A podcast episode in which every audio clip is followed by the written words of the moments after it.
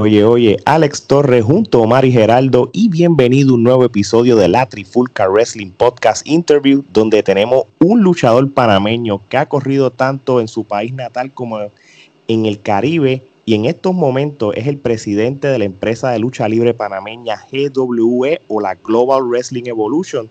Así que sin más preámbulo le damos la bienvenida a Mr. Pascual. Buenas noches. Bienvenido. Muchas gracias por aceptar nuestra invitación.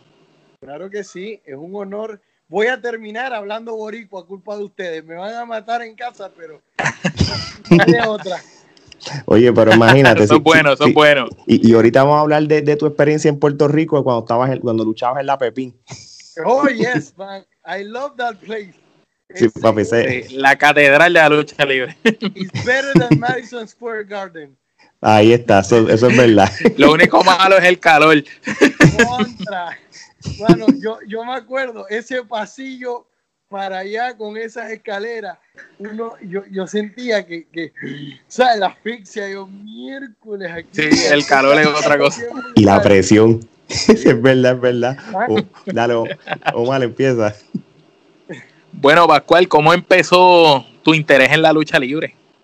Mira, yo era un sueño para mí, e, e, es, curioso, pero eh, yo prendo la televisión y mis papás están, yo, yo lo cuento como es, yo soy transparente. Eh, mis papás se están divorciando en ese momento. Y la verdad fue un divorcio muy difícil para mí.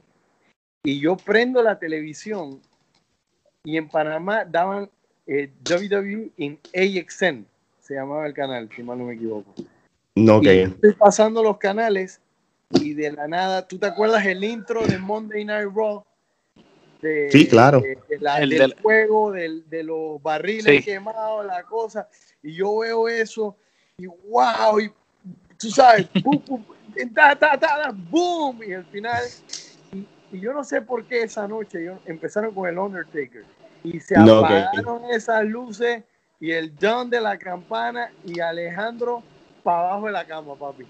Para abajo, sembrado debajo de la cama. Pero, pero me hipnotizó, me, me, me, dejó, tú sabes, wow, esto, eso es, eso es, eso es lo que yo quiero hacer. Pero yo estoy en Panamá, entonces la lucha libre al principio en Excel la daba en inglés, o que estaba Jim Ross y, no me acuerdo, pero. Sí, Jerry The King. Jerry Exacto. Y, después yo dejo de, o sea, ese fue el momento hipnotizante. Yo dejo, mi papá se divorcian y nos mudamos, entonces yo estoy viviendo con mi mamá y yo descubro que en Canal Nacional dan eh, WWE, pero eh, con la voz de Hugo y, Carlos. Claro. Entonces ya lo empecé a ver en español y el momento que yo más me acuerdo, porque uno capaz he borrado mucho el tape por culpa del divorcio, Eh, es cuando, cuando Stone Cold, estamos en el 99 y Stone Cold Steve Austin está contra la roca y en Panamá lo daban con comerciales, o sea, e, era gratis, pero, pero estaba dividido. Entonces, estoy, tú sabes, esto, Stoner a, la roca, coge las cuerdas y, y, viene y yo pone los comerciales ahí y yo me voy, mi mamá se, mi mamá estaba eh, en el patio, yo salgo corriendo para afuera, mamá, mamá, esto ¿cuál le metió la paralizadora a la roca y la cosa y no sé qué, y, ¿sabes? Y, uno se la vivía, pues, uno no, uno estaba chamaco, eh, no le metía cabeza a, que era un negocio, pero ese fue otro momento que yo dije, está es. Pasan los años y, en Panamá entra la tienda Adidas. Ok. Llegaron las botas que usaba Rey Misterio. Oh, ok. Ok. Que es verdad, porque las de él eran Adidas, sí. Sí, sí. yo compro las botas. Para mí. Porque yo quería ser luchador. O sea que en algún momento iba a pasar, pero las compro. Y me acuerdo que las compro con varias. Digo, yo era un niño, las compré con me acuerdo pensando que iba a tener pie nueve y medio. Diez. o sea, yo, imagínate. Sí, pensando en el futuro.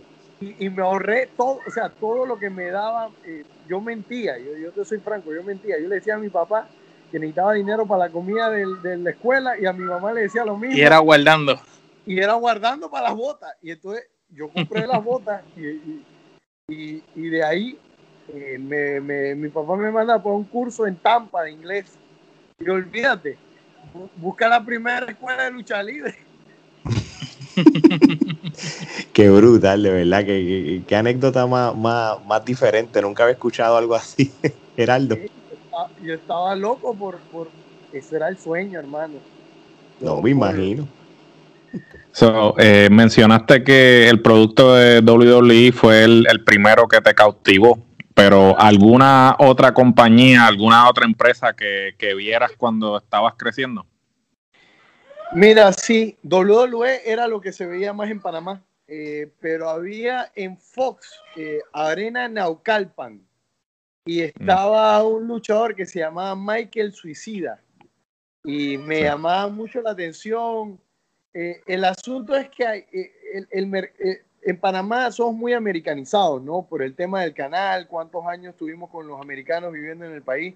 Y más me llamó la atención el tema de la novela de americana, pues me, llamó la atención el, el WWE style.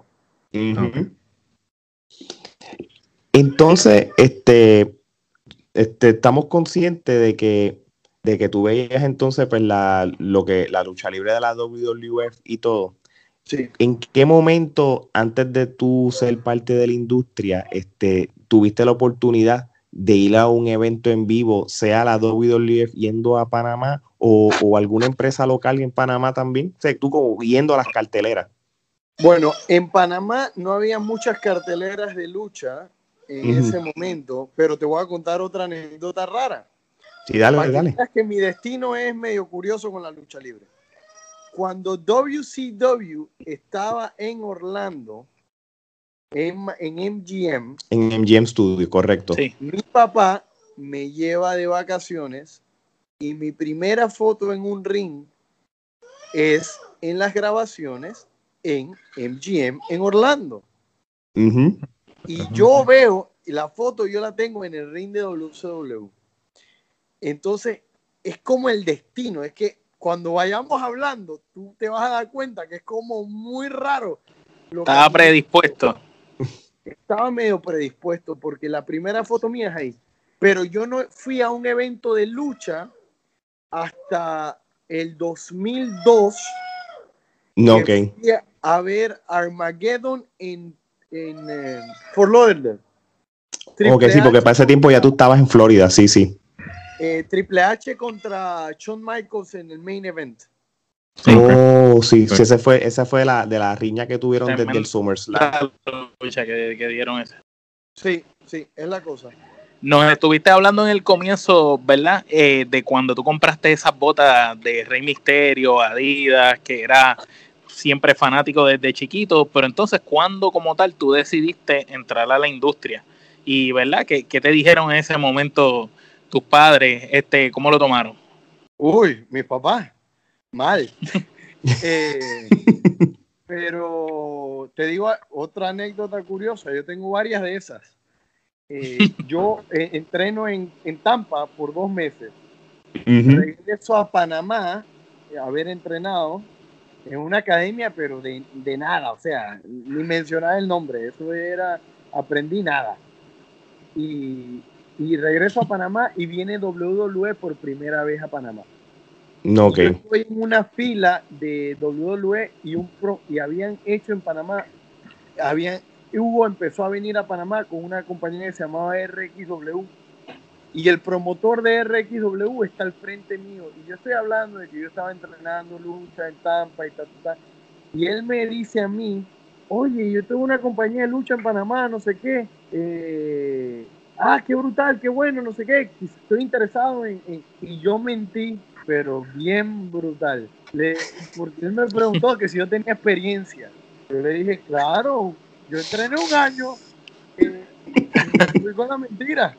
Y, él me dijo que en los lugares de entrenamiento en ese momento era en la arena Roberto Durán, en, en, Panamá. Y yo le dije, perfecto, dime cuándo voy y vamos, vamos, yo estoy listo, yo estoy ready. y, Y, yo lo llamaba como, ¿sabes? Eso fue un sábado, el domingo lo llamé como un loco, el lunes lo llamé como un loco y el martes me dijo, vente. Y yo me fui y mentí en la cara de todo el mundo. Yo llevo un año entrenando, me metí, yo me sabía las, las caídas bien, o sea, que las caídas estaba bien, pero no estaba, no estaba, o sea, a los dos meses no estaba. verde. Estaba verde. Eso que yo seguí mintiendo y, y, y, y, con la mentira me fui, pero me, pero me dejaron entrar, o sea, me, me dejaron entrar, eso sí, la pasé muy mal porque me hicieron, eh, te explico, eh, mi familia eh, era dueña de una compañía de galletas importante en el país. Ok. la más importante del país. teníamos el 98% del mercado. estábamos en, en todo Centroamérica, en algunos países de Sudamérica.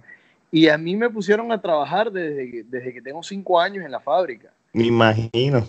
Entonces, eh, el primer trabajo era probar las galletas y el segundo trabajo era contar las cajas y, y, y, por ahí para abajo me enseñaron de todo en el, en el negocio de las galletas y a mí me estaba, yo tengo más o menos la personalidad de mi papá. Y, ok. Entonces, con el tema de, de que él y yo nos parecíamos mucho en personalidades, él estaba preparándome a mí para ser gerente de una fábrica. Sí, sí, para que te quedaras a cargo tú. Claro, entonces mis hermanos eran más la producción y uno era de mercadeo. Y entonces yo estaba en ese punto donde me estaban entrenando a mí para eso. Y te puedes imaginar una familia que tiene el 98% del mercado de galletas en Panamá, que económicamente le va muy bien, que no quiere que ninguno de sus hijos se meta en, lucha libre. lucha libre. Y menos, y menos, cuando, cuando es el hombre que le van a poner a cargo. Entonces yo estaba echado, a los que no entienden, yo estaba de sombra de mi papá por años, en reuniones de negocios, en, de todo. Y mi papá decide vender la, la, fábrica. Porque tenía sentido en ese momento. Eh, eh, eh, ofrecieron ofrecieron 30 años de, Era una cosa loca. Sí, sí, sí. él me dejó sin trabajo a mí. Y, él, me vaciló a mí y, yo amaba la lucha libre. Y, yo me di esa oportunidad, pues. O sea, entonces imagínate tú un deporte que lamentablemente eh, estaba categorizado como de clase baja. Llega este extraño de, de arriba y dice yo quiero ser parte de esto hermano, a mí me dieron, ¿te acuerdas cuando en los 70 hablan de que le daban la pela de su vida a la gente para que se metiera en, para que no se metiera? A mí me dieron la, me rompieron piernas, me hicieron en esos meses esguince, me trataban bien brutal, o sea, era una cosa que, no se la desea a nadie. Pero tú seguías.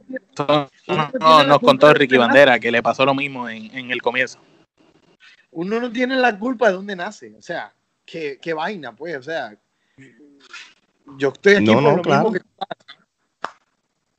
Si no te culpo, no te culpo. Gerardo. Siguiendo por esa misma línea, pues háblanos de esos primeros entrenamientos y quiénes fueron esos primeros maestros. Bueno, a mí me, me agarra un señor que se llama Johnny González, que era el director de una, se llamaba eh, llaves y costalazos. Yo soy el último alumno de llaves y costalazos. Entonces, eh, nadie me quería entrenar, nadie.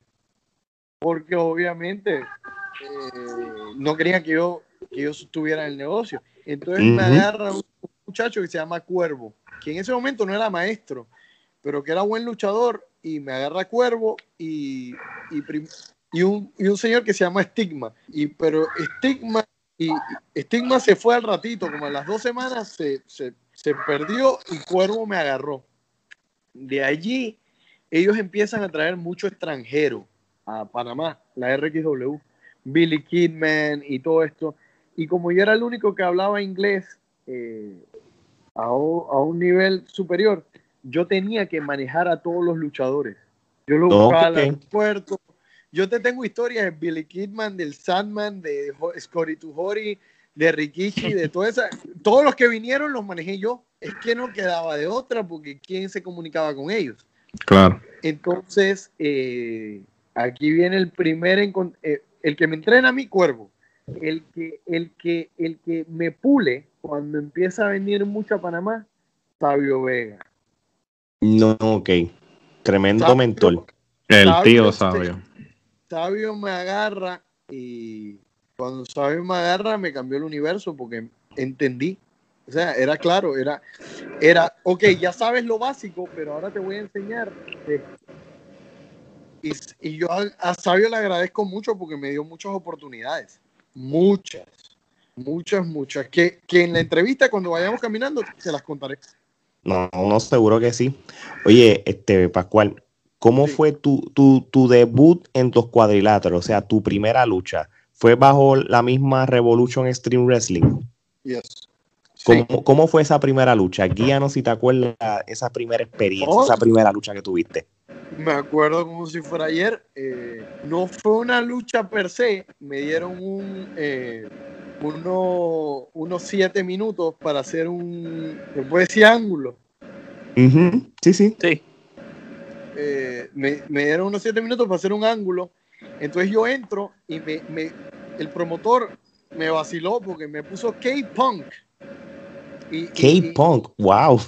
Y, y, por ahí nada conmigo, tú sabes. Y me, me, me vistió como Jeff Hardy, me pintó el pelo me puso las vainas de Jeff Hardy y, K-Punk con Jeff Hardy es una combinación bien rara, Pero eh, hago un ring con alguien y, me dan una pela y entran dos muchachos a defenderme y, fue la primera experiencia.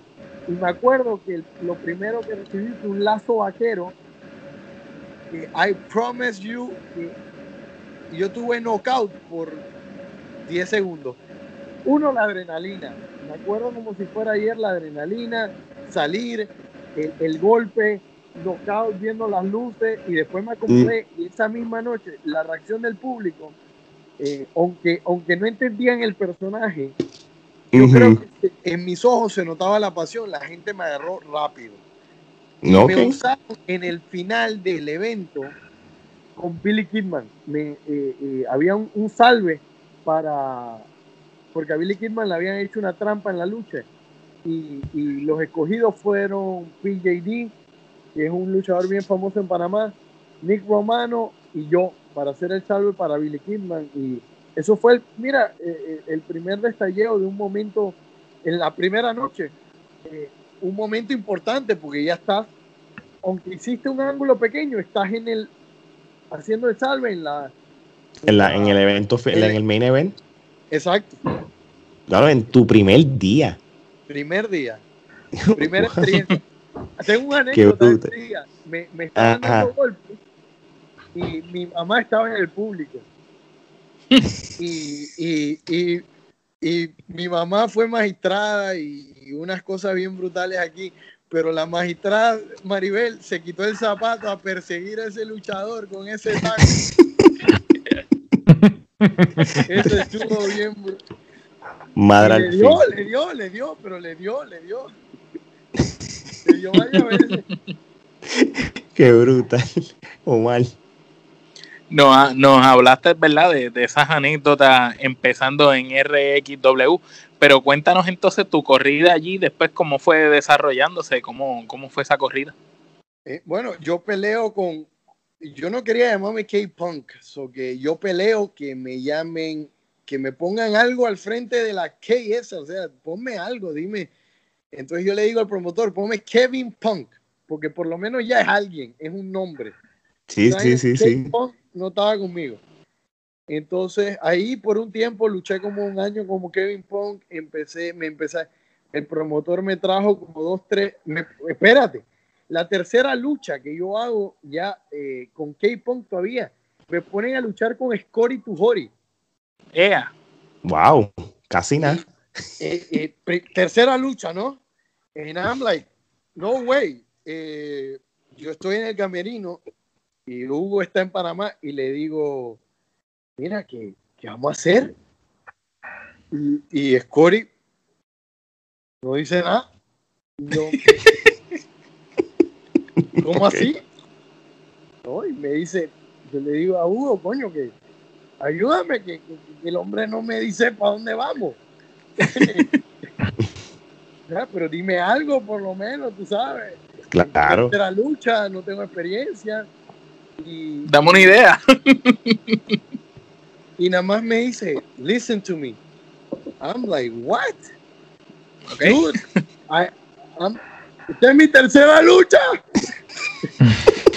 te, te, digo, déjate llevar, déjate llevar. Eh, eh, y, y, y, fue una experiencia. I think it was a yo pienso que una, fue una lucha horrenda, pero eh, al final él me felicitó, me dijo, me escuchaste bien, no hay problema. Y la gente lo que quería ver era el gusanito. Vamos, claro. Sí, sí. Cuando llegamos ahí, el público para arriba y, y, me felicitó y me dijo, me escuchaste, te felicito. Y yo sentí que it was the worst match ever, pero tú sabes, lo escuché. Pero lo, lo escuchaste y está en tu récord. te dejaste llevar. Con... Eh, no podía hacer más. Eh, esa misma noche estaba en Panamá eh, Sandman y esta es una anécdota de esa noche. Eh, yo al día siguiente tenía que buscar al Sandman al, al hotel para llevarlo al aeropuerto. Y son las 2 de la mañana y me llama el promotor o Hugo, uno de esos dos. Me dice, oye, el vuelo del Sandman es a las 4, ¿estás ready? Claro que sí, lo tengo que buscar a las 3, le dije. Voy al hotel. El Sandman se había ganado esa noche 10 mil dólares en el casino. Oh, wow. Escucha esto. Yo llego al hotel y me dicen, no, que él subió para el cuarto. Y, ok. El, el, el, pasillo al cuarto, él estaba en el último cuarto al final del pasillo. En el, en el pasillo encontrabas billetes de, de 20 dólares por ahí para abajo. Tirado. Tirado. Yo entro al cuarto, el cuarto abierto. Empujo puerta. Hangover. Hangover, pero espérate. En la cama, dos señoras de la vida alegre. Hey. De la vida alegre. Sí. Dos trabajadoras especiales. Desnuda. Sí. Pequeñas empresarias. Sandman, espérate. Polvo blanco en, en, en, en, el, en la Sí. de noche. La, Azúcar de dona. la verde, la verde en, en, la, en, la, en, la, en donde ponen la tele. Ay, Dios mío. En el baño. Con una pata en la tina. En cuera. Sandman. Con el padre que.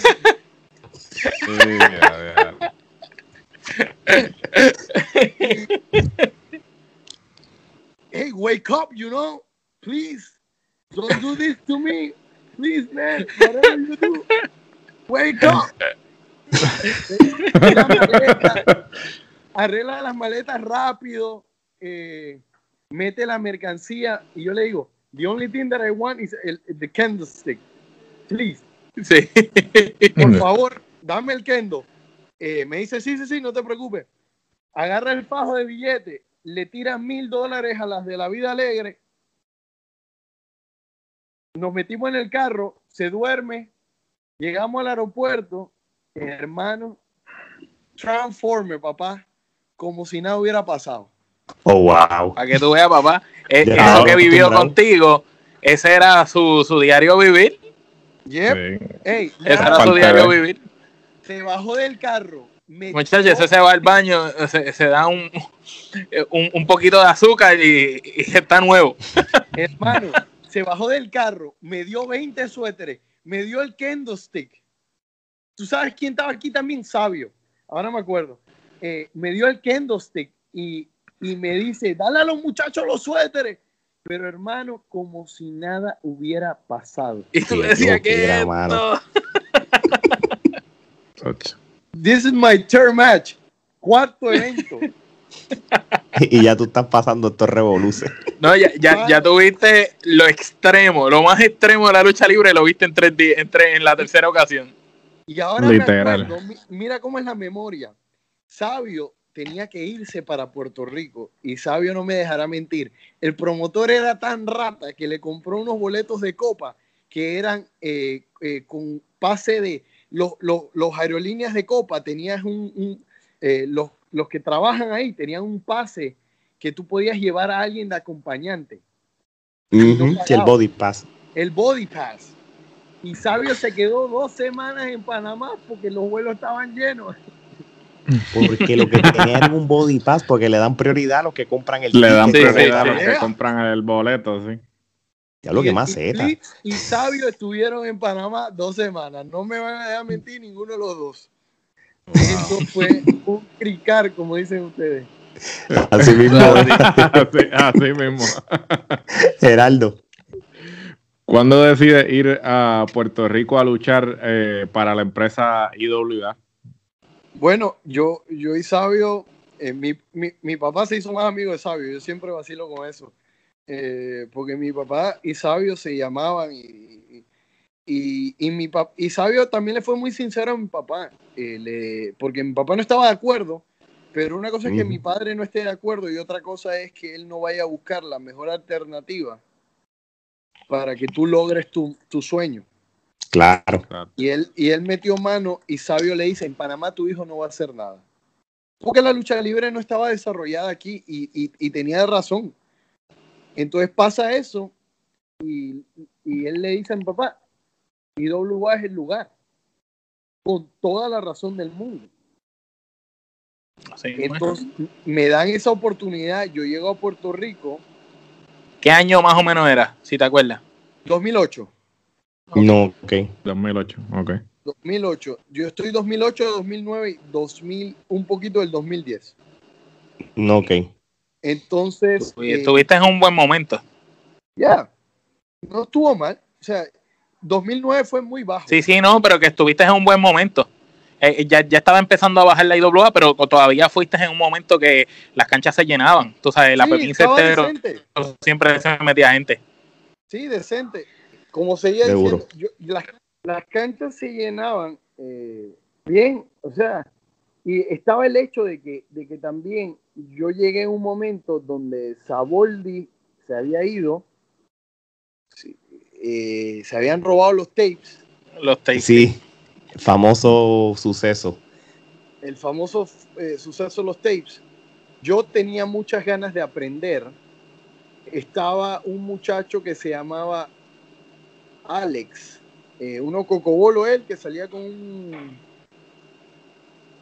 no me acuerdo, una barba aquí baja, un chivito, estaba editando y estaba Luke Williams, habían traído de nuevo a Dodge eh, para ese momento y yo voy a la oficina, yo vivía muy cerca de Miguel, entonces Miguel me buscaba o yo iba a la oficina desde las 8 de la mañana con las ganas de aprender y Luke y yo era de los que preguntaba todo, todo, hermano, I'm a pain in the ass. Hey, yo preguntaba cómo, qué pasó, cómo pasó, dónde fue y se habían perdido. Así se aprende. Así es que se aprende. Luke me agarra y me, y me lleva a un, a un cuarto donde estaban unas cajas, donde estaban los mini DVDs. Oh, del 2000 al 2006. La mejor época de la IWA. Y me dice, necesito que me saques el tiempo de cada mini DVD y me lo separes por evento. Wow. Yo tenía que agarrar una cámara de las chiquititas, meter el mini DV, rebobinar ese mini DV y ver todo el y, apuntar en un cuaderno que todavía lo tengo, apuntar en un cuaderno la lucha tal con este con este. Y pasó esto y en este minuto se sonó la campana y en este minuto esto y en este minuto esto. Y yo vi los seis años de IWA en ocho meses Dios, wow, Viste entonces el ángulo de, del Phoenix con bandera. Lo, mejor de la IWA, la boda de Apolo. Todo. Yo vi todo. Y Dodge estaba en los shows. Gilbert estaba empezando en, en IWA. y, y Dodge me da un consejo y me dice, mira, tú quieres ser buen luchador, tú estás en la primera lucha y tú quieres llegar a la última, necesito que te pares y te agarres una silla, te sientes al lado mío, al lado de la cortina y mires todas las luchas desde la primera hasta la última. Y él me dijo, ese fue el mismo consejo que yo le di a Stone Cold Steve Austin. Y si ustedes ven el último podcast de él con, con alguien, lo dice. Sí. Él lo dice. Él le da crédito a Dodge, como que fue Dodge es una de las personas que más le. Y cuando lo entrevistó también, y eh, cuando se lo, dijo en la cara. también, sí.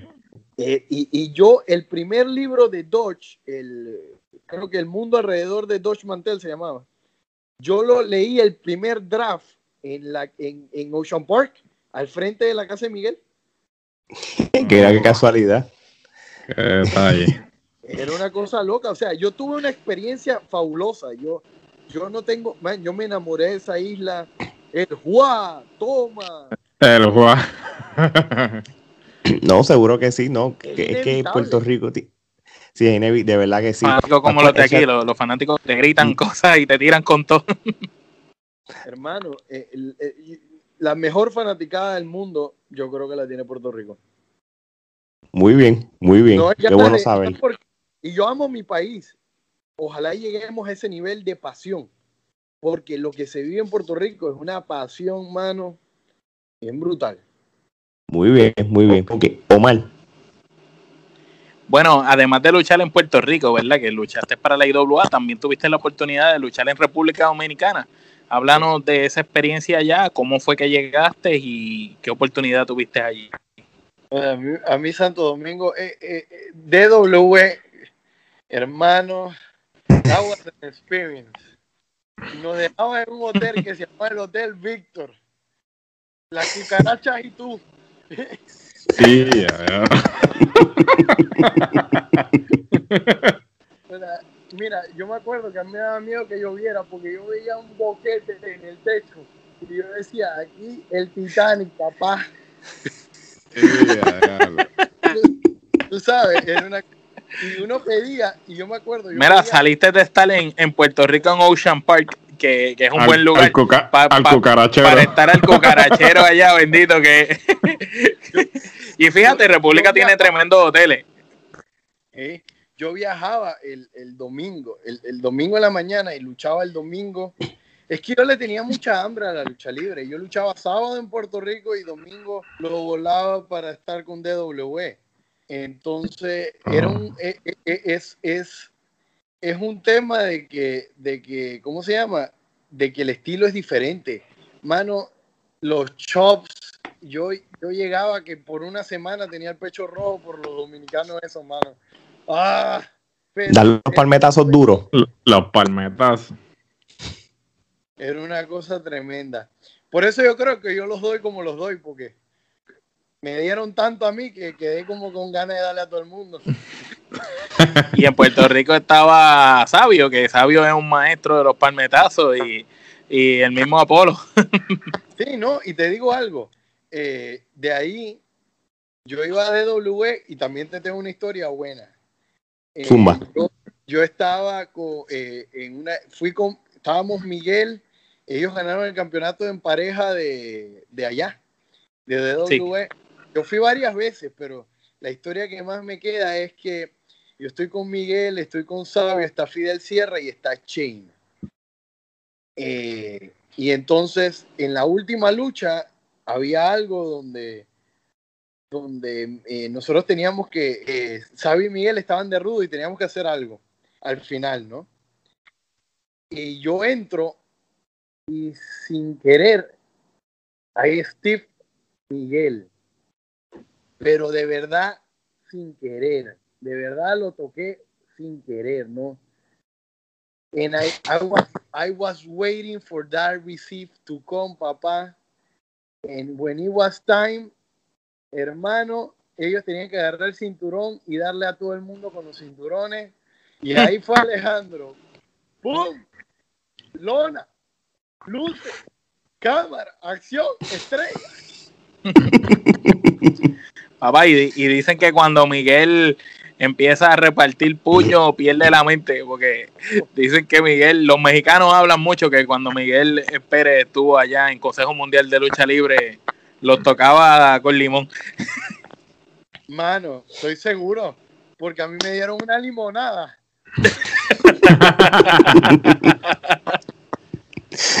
o mal. Mira, ¿cómo entonces surge este, la empresa GW? Este, ¿Cómo entonces tú llegas con esa idea? Al principio de la entrevista nos comentaste algo por encima, pero pues prácticamente luego de tú haber recorrido este, diferentes lugares del mundo y aprender de diferentes estructuras de lucha libre en varios países, cuando llegas entonces de vuelta a tu natal Panamá, ¿cómo entonces surge GW? Bueno, te, cuento una anécdota entra, eh, que, me hizo pensar a mí. Sabio estaba de agente de TNA sí. Eh, y, Sabio me da la oportunidad de yo viajar con él a, a TNA. Y, hay dos anécdotas buenas de ese momento. Yo estaba muy delgado, muy, muy delgado. Okay. Y, Sabio entrenaba a las mujeres. él, llegábamos creo que sábado, domingo, lunes y martes y volábamos miércoles para atrás. Y él me dio la oportunidad, creo que fui dos o tres veces. Pero en esas oportunidades yo entrenaba con las muchachas. Y después de entrenar con las muchachas, se entrenaba con los, los hombres entrenaban.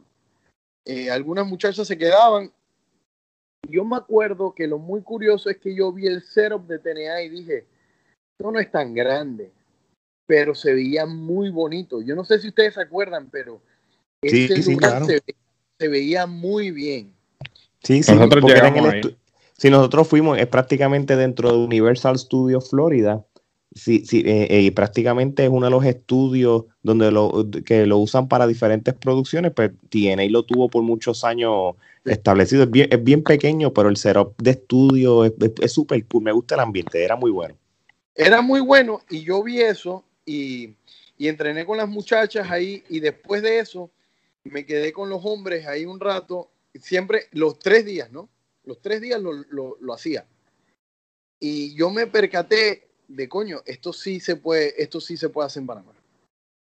A, mínima escala, a mínima escala, pero se puede hacer. Eso sí, yo me salgo del negocio por 10 años. Yo estuve 10 años pensando cómo iba a ser GW. Sí, porque tú, tú no estás contando en qué año fue entonces. 2000, eh, esto, esto, yo me estoy saliendo de, me tomó menos tiempo, pero yo me estoy saliendo de Gedo, de, de IWA regresando a Panamá 2010, 2011. Hago creo que una lucha más en Panamá y me salgo, me quito, sabiendo de que en Panamá uno no gustaban de mí, que me querían hacer daño y que yo no tenía en ese momento ni los recursos económicos para hacer una compañía. Y no veía y no veía cómo hacerla la estructura, lo que tú querías llevar. Claro. Entonces, ese momento me pone a mí en una, en una disyuntiva difícil. Eh, de pensar, de analizar, ok, tengo la experiencia, tengo esto, tengo lo otro, he pensado, he visto, sé cómo, soy más o menos como lo que quiero, tengo, y yo no veía una nueva generación ocurriendo, cosa que me ponía muy nervioso. Entonces me llaman para hacer eh, Rey Misterio en Panamá. 2017, 2016. Me llaman para que, como yo era una persona creíble por el factor eh, capaz económico, eh, yo no invertí un dólar, pero sí les llamaba la atención que yo fuera un gerente malo con recursos. Y era creíble porque mi familia en Panamá la conoce, bueno, todo el mundo, pues. Era, era, entonces yo le veía sentido a eso y era una compañía que le había ido muy bien en unos años y habían llenado, habían traído muchas cosas, pero era muy extrema. Entonces la gente se aburrió de las sillas y cuando se aburrieron de eso, se acabó la flor. Pero iban a revivir con Rey Misterio. Entonces yo dije, coño, esta es la oportunidad de oro. Y disculpen que me extienda, pero es que a mí me, la lucha. No, no, no, hay problema. Eh, y, y, y la cosa es que se viene a dar lo de Rey Misterio y el promotor empieza a a mí me ayuda, yo digo, hey, yo tengo un par de ideas que yo podría dar, dado que tú sabes que esta gente quería poner a un tipo como Rey Misterio en una lucha de 8 para 8. No, muchacho, no. Eso es perder, perder, perder el recurso. Un desperdicio, un desperdicio. Perder el recurso. That doesn't make any sense. No. Eh, vas a traer a Ignacio, a Místico. Eh, ¿Qué te pasa? O sea, Mm, sí, sí, sí. y yo le digo al promotor, la lucha que tiene que ir es un one to one. Eh, Claro. Porque nada más se había dado, en ese momento ni siquiera se había dado en triple manía. Sí.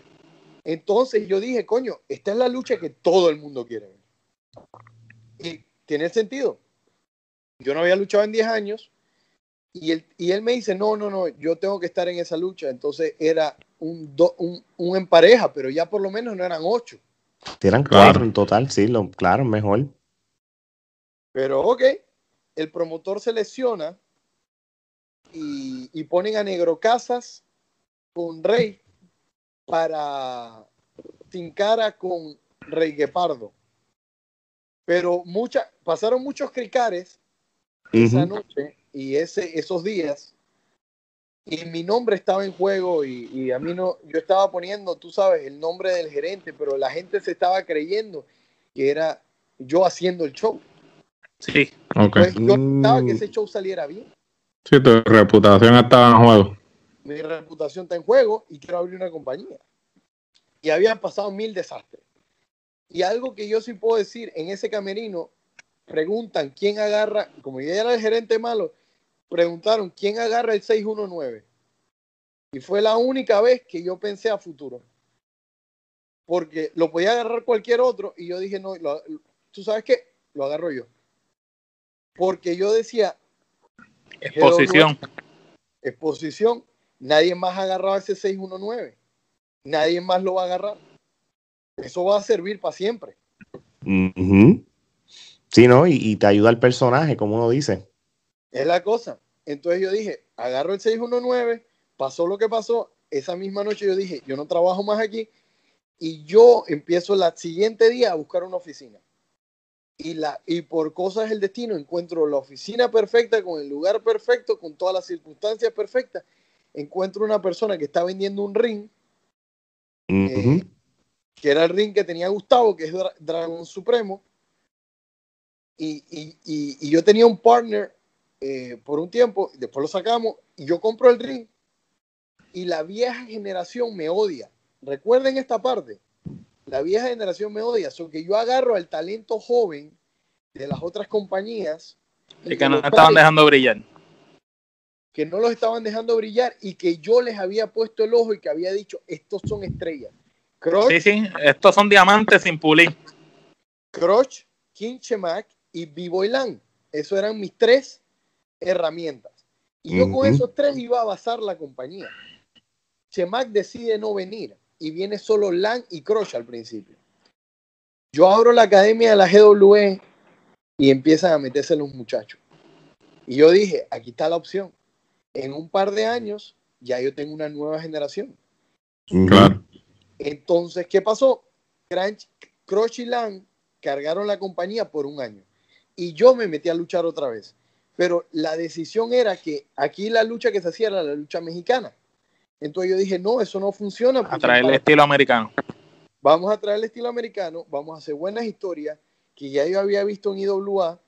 Vamos a traer buenas historias, vamos a cambiar el estilo, vamos a hacer lucha todos los sábados. Y yo primero empecé martes y domingo. Porque yo lo que necesitaba era que los luchadores lucharan más veces. Porque aquí se Ujú. luchaba una vez cada seis meses. Sí, para que practicaran. Yo necesitaba Para que las repeticiones. Taller, Entonces- sí, para que tuvieran taller. yo necesitaba, en mi creación era, ok, yo necesito que esta gente desarrolle más rápido talento mientras que vamos a las millas buscando una nueva generación y obligando esto, porque era una, era obliga, o sea, era una obligación, no, no estábamos, no teníamos el tiempo. Ujú. Y los viejos estaban cerrados que no, que no, no iban a cambiar el estilo. Entonces, más apurado yo estaba. Entonces, ¿qué que- pasó? Yo hago una nueva generación y, y- y lo- el primer año, te voy a echar el cuento de Quiñones, perdíamos Chavo como si hubieras abierto una pluma de agua. Eso le pasó a la IWA en, en 99. Eso le pasa a todos los negocios en su primer año. Puta, uno se jalaba los pelos, en la casa se comía arroz y huevo, hermano, mi esposa me iba a matar, mi hijo acababa de nacer. Ya, tienes una presión brutal, hermano. Y tenía que funcionar. Entonces, en 2018 ya yo tengo una nueva generación y ahí cambia el cuento. Chris Master llega, Crush le gana, cementamos una estrella y, y las cosas del 2008 en adelante fueron como una avalancha. Todo se empezó a dar. Interesante. somos una compañía estable porque tenemos las herramientas que tenemos. Tenemos una academia que produce una nueva generación y, tenemos una compañía eh, económicamente saludable porque sabemos cómo gastar eh, y, reducimos. Yo agarré una compañía que, que, el primer año gastaba un montón porque se tenía que hacer y yo logré reducir los costos a un 10%. Está súper, súper bien, de verdad que sí, por lo menos. Geraldo. ¿Cómo surge el personaje de Mr. Pascual? Eh, surge de, la necesidad de que AP Dynamite sonaba muy niño y de que y de que y de que teníamos que dar un golpe de estado. Nuestro evento como WrestleMania se llama golpe de estado. Eh, bien curioso porque IWA lo usa. Eh, claro. legendario, legendario el nombre. y en Panamá es diferente porque golpe de estado sí pasó. Aquí han habido muchos golpes de estado. Los periódicos tienen prohibido, mira, esto es una anécdota los periódicos tienen prohibido usar la palabra golpe de Estado. Oh, Pero como nosotros éramos un evento de lucha, los periodistas amaban el nombre. Entonces en las primeras planas de todos lados salía golpe de Estado y abajo ponían el logo de GW. Qué brutal. Ayudó a la promoción eh, como tal. Y el primer, un lleno brutal el primer evento. O sea, Era un lleno brutal el primer evento, fue una cosa, una cosa de locos. Entonces, como que todo se, todo se dio, es que pues, es el destino, es, ese... Sí, todo, lo que nos ha llevado durante la entrevista, sí, sí. Todo se fue dando, todo. Oye, nos, nos contaste de que tú dejaste de luchar por un sinnúmero de años. ¿Cómo ahora mismo tú estás este, en estos momentos? Dice que está la pandemia, pero hasta antes que empezara todo esto, tú, volviste a ser activo en el roster y estabas luchando. ¿Cómo, cómo, tú te sientes luchando de nuevo? ¿Cómo, ¿Cómo volviste a coger esa condición del ring? Porque contra muchos años sin luchar, eh, te pones este mohoso, como uno dice. Te digo algo sonando raro, no cogiendo bombs. No, ok. Interesante. mi, truco era, eh, yo tenía que ir al revés. Yo sabía que habían pasado 10 años y también sabía que yo siempre fui muy de entrenar. Yo me paro a las 4 de la mañana y entreno y cojo cardio y siempre he hecho pesa. O sea, nunca cambié mi rutina. mi rutina. Entonces yo sabía que, que coger bombs, yo sabía hacerlo. Mi cuerpo no estaba acostumbrado. Entonces, si yo hacía una lucha, cogía bombs, eh, podía estar, cogía bombs una vez al mes en una lucha. No, ok. Entonces tenía tiempo para descansar, pues. Pero, pero me fue bien, me fue bien y, maduré. Eh, mis mejores luchas han sido ahora. Porque, ya tienes por la visión. Por la experiencia, sí. Maduré sin estar luchando. No hacemos, no hacemos y que también este, tú estando y que también tú estando del lado, del otro lado, como, como insight, ya tú sabes lo que tú esperas, el producto que tú esperas. No es lo mismo que tú te subas al ring y que te digan vas a hacer esto, a que ya tú te subes y tú sabes realmente lo que tú quieres, hacia dónde tú vas. A ver, el norte lo tienes claro. No, y lo otro es que entendí que las emociones valen mucho más que cualquier movida.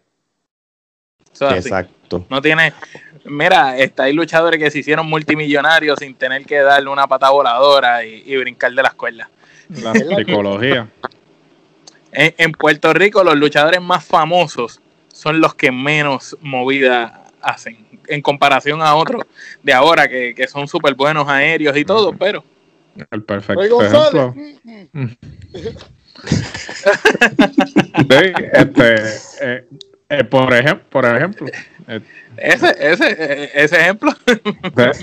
bueno, Carlos, Carlos también, Chiquiestar. No, no, pero son muchos. Mira, el Bronco, Chiquiestar, Rey González, Carlos Colón, este, son, el Invader. Son diferentes luchadores que hicieron un nombre bien grande en la lucha libre en Puerto Rico y no todos eran súper atléticos. Rey González era atlético antes del 99, cuando hacía pareja con Ricky Santana pero ya después del 99, la, las dos o tres luchas buenas al principio de IWA, pero el público reaccionaba. No tenía que hacer mucho. Era el personaje. a mí me dijo Sabio un consejo, no cargue a nadie.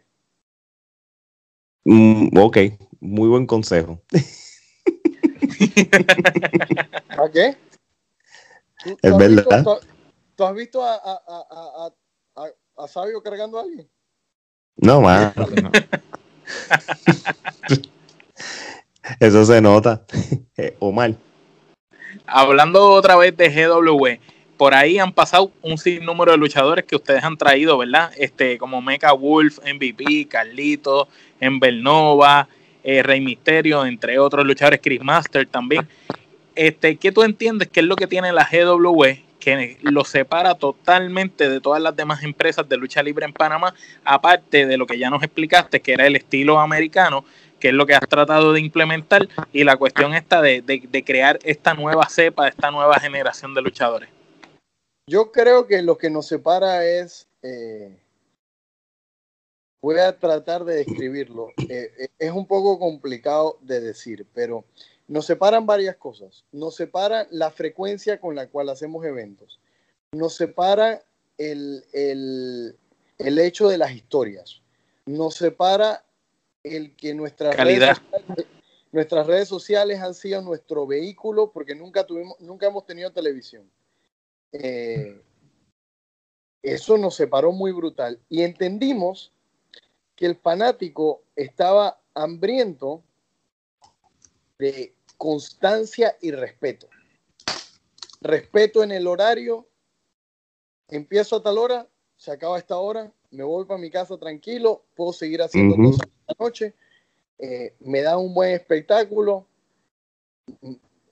la historia bien contada, bien entendida, al, al grano y saber que las atracciones que traímos, como, porque yo le, yo lo separo en una cosa. Las atracciones que nosotros hemos traído como estos luchadores han sido para complementar una cartelera, no para que ellos sean la cartelera. Mm, ok, sí, yo entiendo tu punto. Yo por lo menos viéndolo como fanático, ¿verdad? En, la oportunidad que he tenido de, de, ver diferentes productos de Panamá, yo pienso que la calidad también, la calidad que ustedes traen es muy diferente, es superior y se ve eso que tú dices que las historias, eh, hay historias para todos los luchadores. No solo es la historia que está corriendo en la, en la empresa main eh, con, los estelares, sino que también hay una historia corriendo para todos los luchadores y eso, eso de los personajes, eso llama mucho la atención y la calidad. Yo, yo te diría que la, la calidad eh, va por encima de, cualquier cosa. y, tienes el, estudio. El, estudio, sí. El, arena, la arena. Sí, el, el ring, el ring el ring bonito. Nosotros y la calidad de la cámara, la cámara se ve bien. Tú sabes, hermano, no hay nada peor que tú estar viendo algo que tú lo ves con una calidad que tú dices, esto lo grabaron con una cámara del 95. Como la Capital. Ah, Exacto. Sí, sí. Pero el cheque guapa sigue llegando.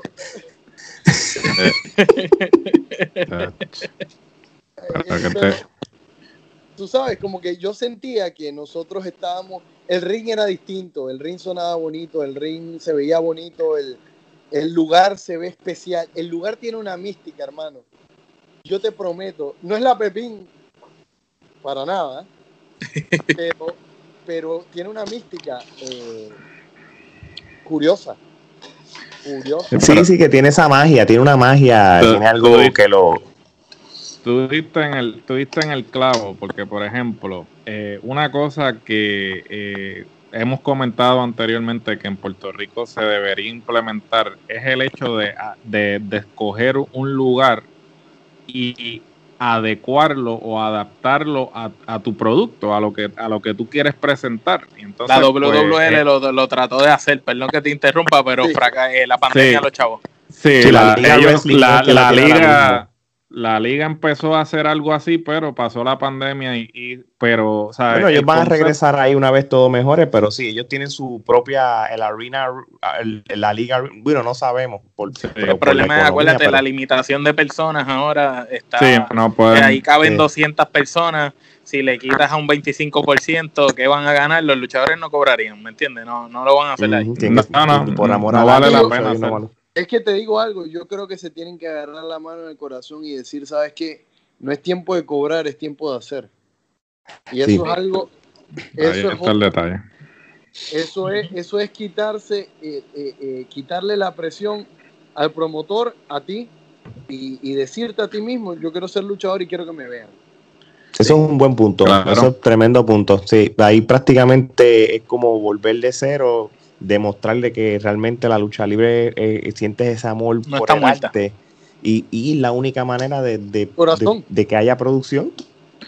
Hay que tienes otros medios, ¿sabes? Realmente, mira, en Puerto Rico actualmente este, ninguna de las empresas realmente eh, ha querido producir contenido, por lo menos para avanzar algo, aunque tú no estés este, eh, celebrando cartelera tú tienes las redes sociales a, tu disposición para seguir creando contenido, para crear esa expectativa cuando finalmente, cuando, finalmente vayas a regresar.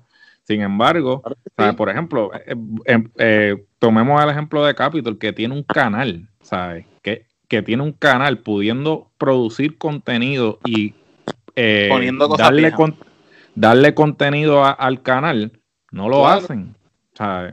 Y es porque pues e, ellos lo ven, e, ellos tienen una mentalidad este arcaica en términos de que si, si no puedo hacer un evento en vivo y cobrar una taquilla, pues entonces no, produzco, no, produzco nada. Y, también ahí, es donde está el problema.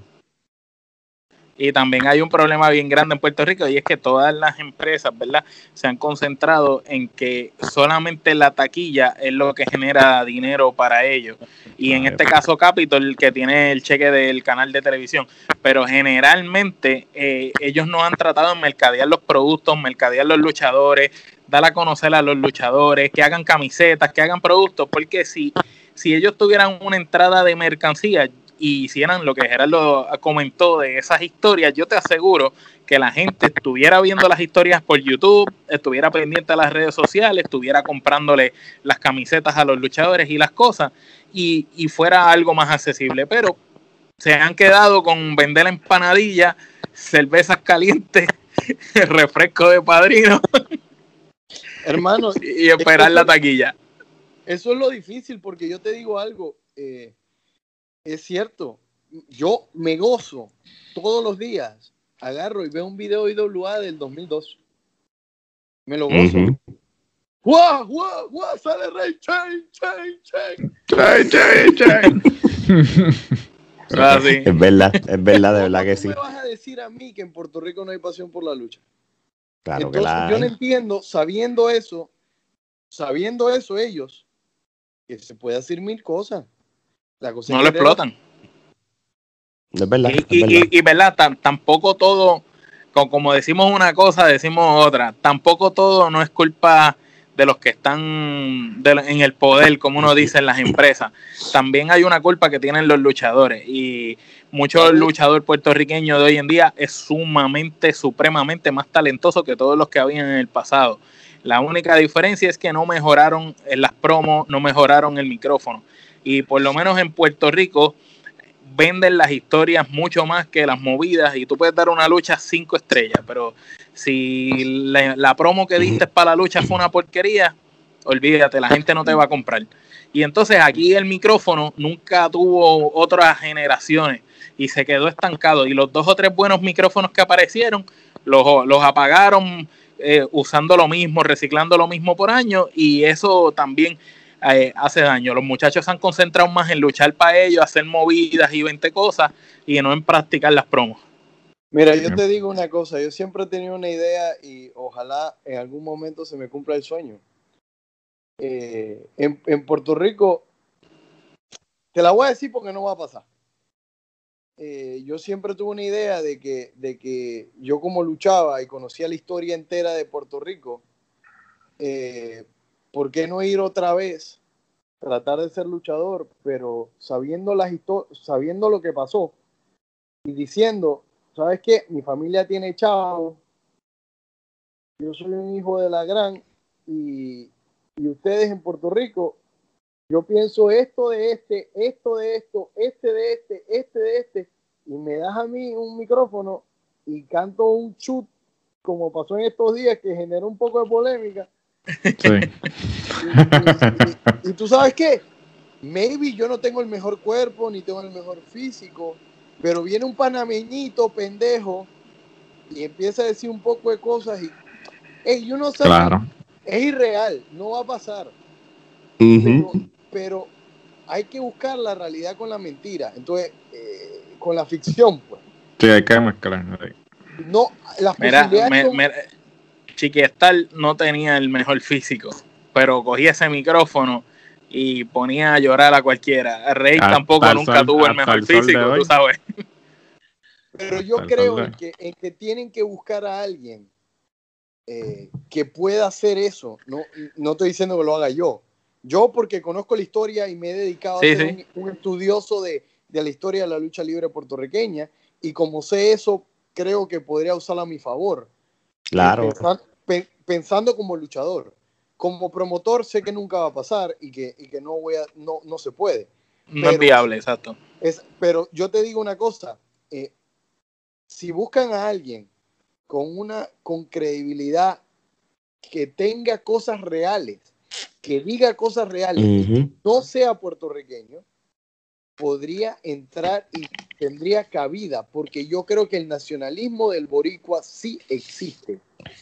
Y, por, y yo apelo a que... en, Puerto Rico se llenó un...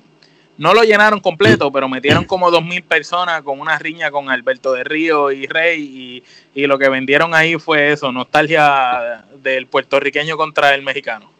Y yo creo que el nacionalismo puertorriqueño funciona, porque la gente, el boricua, yo sí he aprendido algo de él, ama su isla. ¿Verdad? Sí, hay, que, hay, que, apretar los botones, básicamente, tocar ese nervio y la gente Se, motiva así. Oye, Pascual, vamos a hacerte una serie de, de preguntas este, pero es más bien tú como fanático de la lucha libre como tal, Omar. Los cinco mejores luchadores de Panamá de todos los tiempos según el criterio de Mr. Pascual. Ok. Los cinco mejores de todos los tiempos. Todas las generaciones, ¿no? De todos los tiempos de Panamá, pero según tu criterio. Ok. PJD. Eh, pienso que Crotch.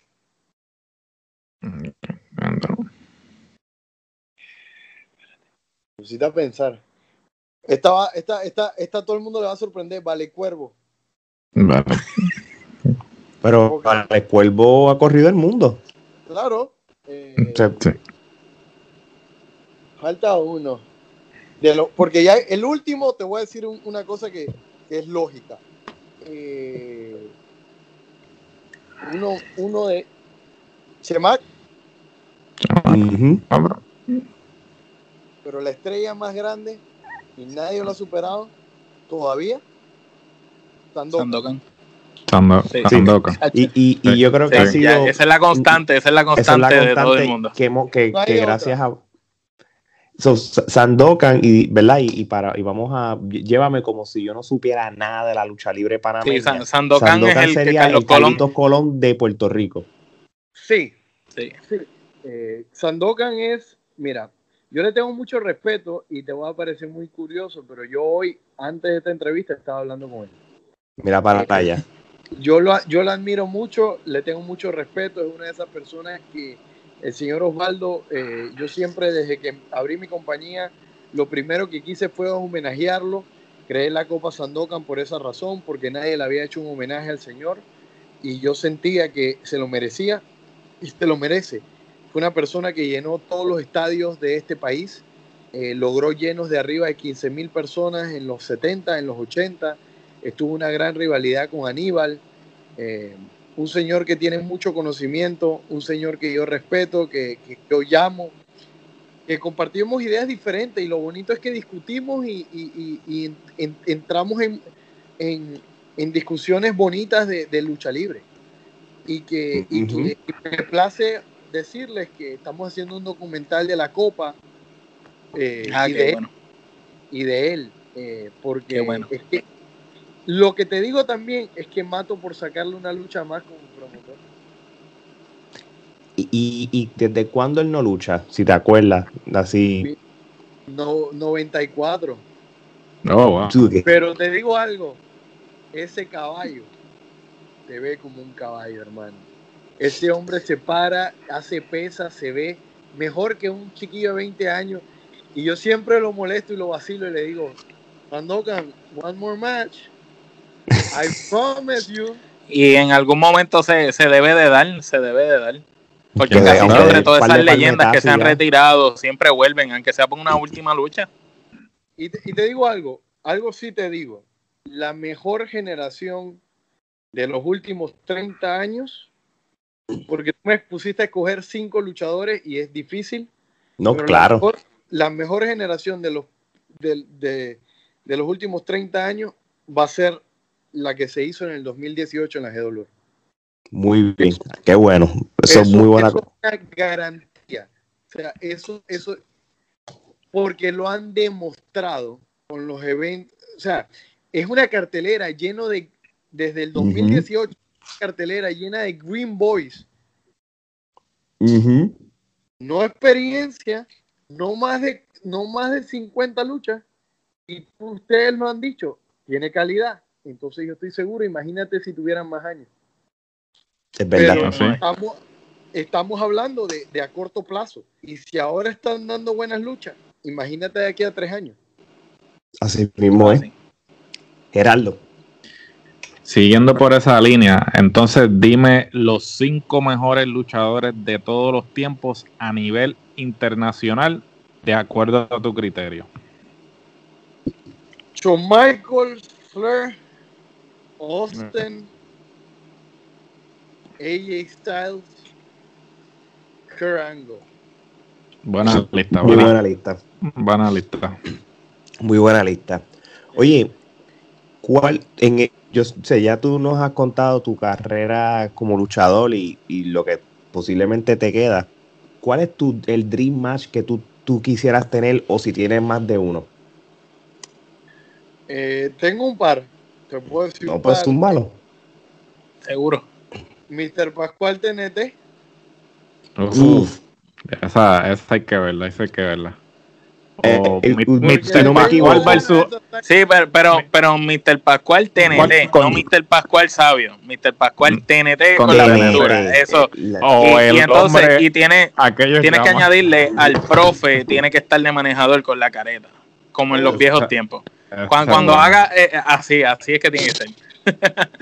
Todo. Pero Eh, mataría por trabajar con Miguel porque le tengo mucho respeto y admiración. A coger un par de Poco, burrunazos. foco, foco, foco. Eh, y en Panamá con en Panamá de, de- yo siempre quise hacer una lucha PAD uno a uno porque creo que los backgrounds y la historia estaría cabrón.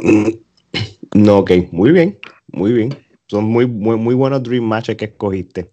Geraldo. Bueno, ahora vamos a una sección que se llama el toma y dame. Pues básicamente tú estuviste en Puerto Rico, so sabes que el toma y dame, el guá, guá, guá. Pues básicamente eh, te voy a decir un- una serie de nombres o- eh, o empresas y me vas a decir la primera palabra o frase que te venga a la mente. Es la cosa. Comenzamos. Tommy Wrestling, Gerente general, Sabio Vega, my father. IWA, La número uno. Cárcamo, Cállate, idiota. No te puedo decir la, no te puedo decir la otra que pensé. La franquicia Crush. Pasión, pasión, de verdad que sí. Carlito Caribbean Cool. Un, un, un tipazo, un, un tipo, wow, tremenda persona. Cool. Mecha Wolf. Ese bicho está loco para el carajo, pero lo quiero con un montón. No se cansa. Alan Anderson. Eh, My Brother for Another Mother y, y el backbone de la GW.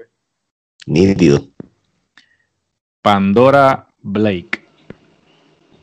Futuro diamante en mega bruto, pero, pero un futuro tremendo.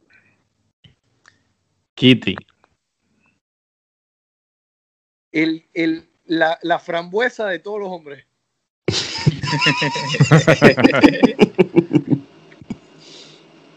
Scotty Too Hotty. Gusanito, listen to me, please. Mr. Alexis Zuleta. Oh. La rivalidad que no se dio. Ricky Fisher. Buen potencial, hermano. Buen potencial. He's good. King Shemak. El Phoenix. GWE. Una familia. Muy bien. Una familia. AP Dynamite. Eh, tengo que decir una palabra. Ese No, pues esta es una frase. No, una frase, lo que te venga a la mente. Ese, ese nombre yo lo tengo culpa a que alguien se llamaba el hombre dinamita. Ok. Ah, No hay más nada que hablar. o, al que, o al que ellos conocían como TNT. Vengo. Y para finalizar, Mr. Pascual. Un profesional viejo con muchas ganas de, de hacer una plataforma para jóvenes que quieren soñar con un futuro en este negocio y que solo es un granito de arena para su futuro. Y que, y que al final del día no se trata de Mr. Pascual, se trata del logo y de la gente que está dentro de ese logo. Muy bien, muy bien. Muy buen- me, me gustó, me gustó el Tommy Dame contigo. Oye, Pascual, vamos para las últimas entonces preguntas y te dejamos tranquilo. Así que, Omar, Mira, Pascual, sabemos que todavía te falta bastante por lograr, ¿verdad? Con tu empresa y para ti como luchador, pero cuando te vayas a retirar como tal, ya sea como talento, como administrador, como lo que sea, cómo tú quieres ser recordado, cuál tú quieres que sea el legado de Mr. Pascual. Esto es raro lo que te voy a decir, pero eh, yo pienso que esto debería ser una compañía transgeneracional, que pase a mi hijo o, o en algún momento si tengo otra criatura que pase a ellos. Eh, Sí. eh, mi legado es que creí en, un, creí en mi sueño y que los sueños se hacen realidad si, lo, si los peleas y los luchas y que, y que hay cosas que no solo, re- que no solo son el factor X, sino que todo el mundo mete mano por, por hacer que una plataforma se cree. Y yo creo que la plataforma creada vale mucho más que cualquier legado de Mr. Pascual, sino que la plataforma se hizo para que se sosteniera en el tiempo y que esos muchachos dijeran, cuando tienen 80 años, digan, hey, tú sabes que había un loco que se llamaba Alejandro Pascual que me dio una oportunidad para poder cumplir un sueño. Eso es todo. Y que y, y esos muchachos digan, ese, ese tipo estaba loco para el carajo, pero... Pero mira. Pero lo logró.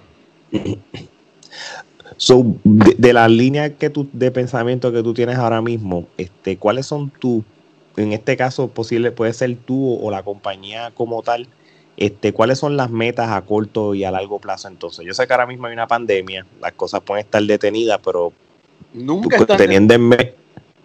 Perdóname. Nunca están detenidas. Bueno, sí, este, cuando empiece ya a correr la, las luchas y todo, ¿cuáles son la, la, tus metas a corto y a largo plazo? Bueno, yo te voy a decir por qué nunca tuvimos detenido. No, no, decir, no, seguro. Tú me vas a decir, ¿qué? ¿En verdad? Y yo te voy a decir que todo este tiempo yo dije, ok, yo necesitaba descansar y como necesitaba descansar, me detuve. Pero me detuve pensando y dije, esta es la primera vez en todo el universo que las reglas del juego aplican para todo el mundo. Pero no solo para Panamá, para el mundo. Para el mundo, sí. ¿Y cuál es la diferencia entre WWC y WWE? ¿Y cuál es la diferencia entre IWA y WWE? ¿Y cuál es la diferencia entre todas estas compañías? Factores de producción, talento. ¿Cuál es Historia. la historia, cuáles son las diferencias reales.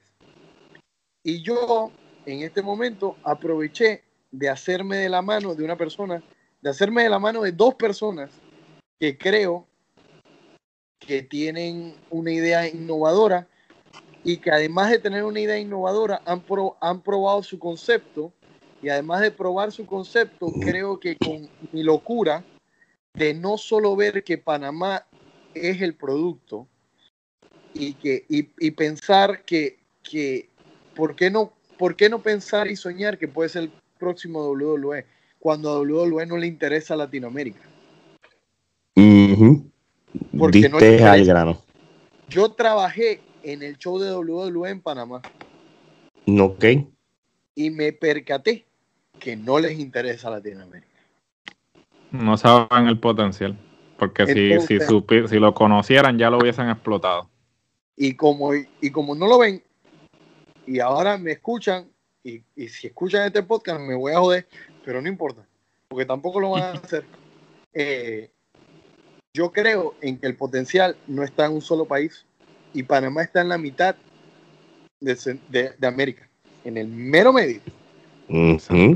Y creo que con la adquisición de Dennis y Moody,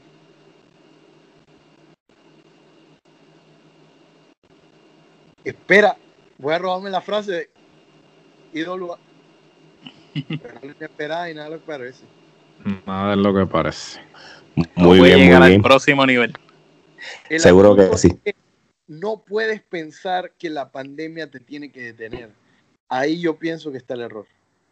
y, desde el punto de vista que tú lo dices, es cierto, este, tiene mucho sentido, porque lo puedes tomarlo para, para la creatividad y, y, todo lo que va a suceder este, una vez ya empiece las carteleras, por decirlo así. Nosotros, nosotros tenemos la habilidad de que en Panamá eh, pronto al parecer vamos a estar arrancando. Yo creo que aquí a diciembre vamos a estar haciendo shows con público a, a menores capacidades. Nuestra ventaja nuevamente es que nosotros tenemos una propia arena que, que, hemos tenido por tres años. Entonces nosotros no estamos en la necesidad de buscar un gimnasio eh, municipal o, institucional del gobierno y nosotros sí le podemos ofrecer al público las medidas de bioseguridad necesarias.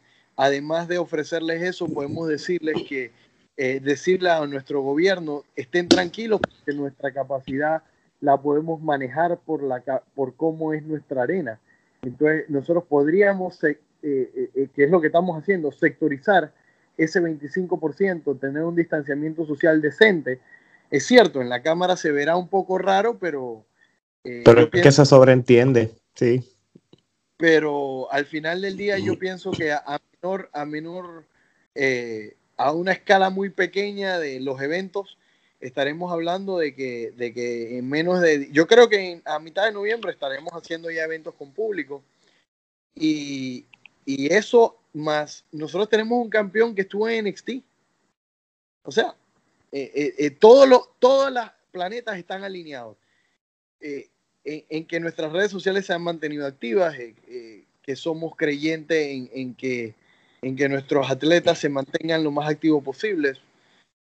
Hemos, hemos trabajado durante la pandemia, o sea, hemos, hemos tomado el, tiempo de, de, trabajar por un futuro cuando nos lo permitan. Muy bien, muy bien. Gerardo. ¿Qué consejos le das a toda aquella persona, en el caso tuyo, eh, digamos que quiera ser luchador o promotor, pero le tiene miedo al fracaso? Que cruce la línea. Que la línea es una. Y que no hay que, no hay que pensarlo tanto, la vida es una. Y esta, mira, esta pandemia me enseñó algo bien bonito.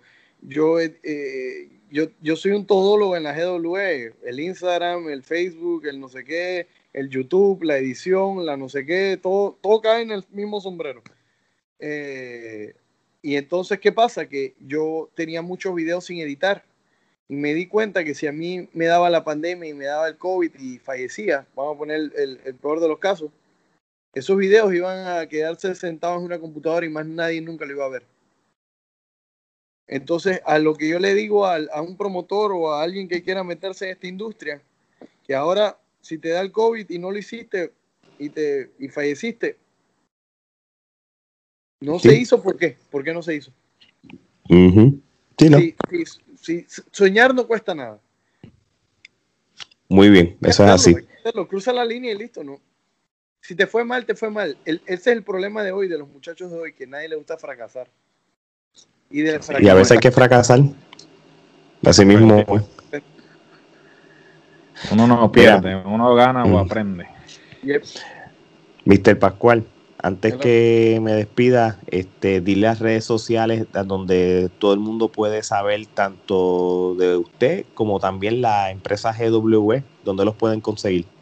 Ok, nos puedes conseguir en Facebook a través de Global Wrestling Evolution, en Instagram gw.official, en YouTube Global Wrestling Evolution, eh, vamos a estar sacando un canal de Twitch también, que va a ser Global Wrestling Evolution. Yes. Estamos, Muy estamos En, Twitter como gw.live, porque no estaba el, el, el official.